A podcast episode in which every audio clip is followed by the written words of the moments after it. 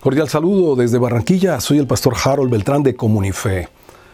En el capítulo 2 del libro de Josué, el verso 10, dice algo tremendo que nos debe realmente capturar nuestra atención y llevar a tomar las medidas correspondientes. Dice, toda aquella generación también fue reunida a sus padres, Josué y todos los ancianos que sobrevivieron a Josué fue la generación que vio realmente las grandes obras que el Señor había hecho por Israel. Pero dice, se levantó después de ellos otra generación que no conocía a Jehová, ni la obra que él había hecho por Israel.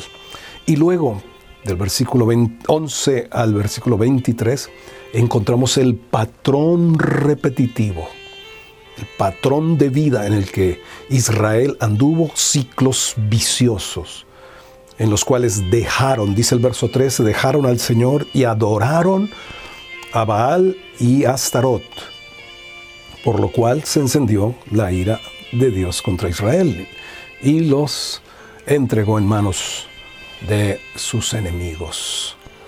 Aquí necesitamos realmente abrir los ojos, necesitamos tomar acciones en cuanto a discipular con un conocimiento verdadero de Dios las generaciones que están emergiendo, los jóvenes, los niños.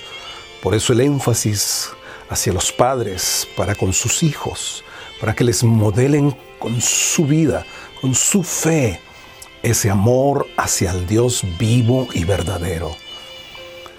El conocimiento de Dios es el sueño de Él. En Habacuc 2.14 dice, porque la tierra será llena del conocimiento de la gloria de Dios, como las aguas cubren el mar.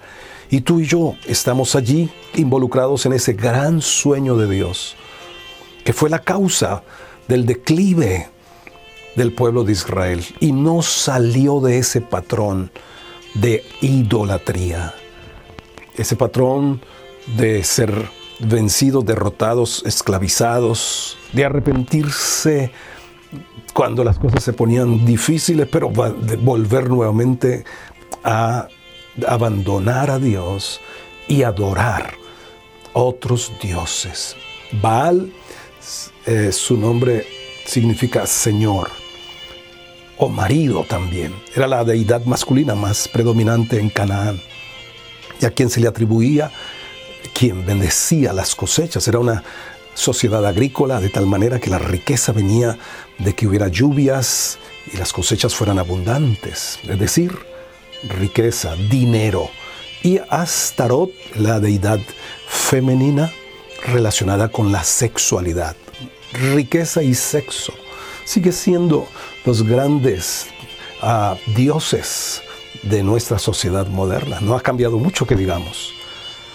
Y el ser fieles al Dios vivo y verdadero y el conocerlo a Él.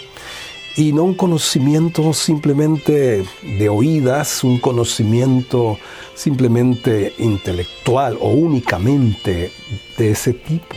El conocimiento de Dios se debe experimentar el conocimiento de Dios se debe vivir, practicar. Si no, no es el conocimiento que Dios quiere.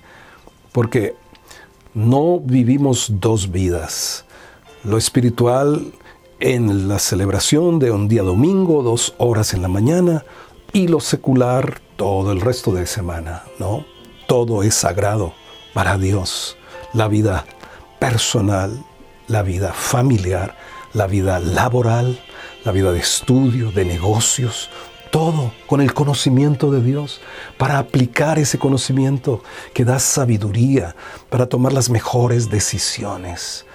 Que tú y tus generaciones se levanten con un conocimiento cada vez más claro, cada vez más real y profundo de quién es Él y de la obra que Él ha hecho por nosotros. Satanás atacó a Israel de dos maneras para evitar la manifestación del Redentor, con enemigos externos para borrarlo a través de las guerras, pero con la contaminación de idolatría para entonces hacer desaparecer el conocimiento del Dios verdadero. Que no adores lo que han hecho tus manos, que tu adoración no esté en algo o en alguien, de esta vida, sino en el Dios vivo y verdadero. Amén.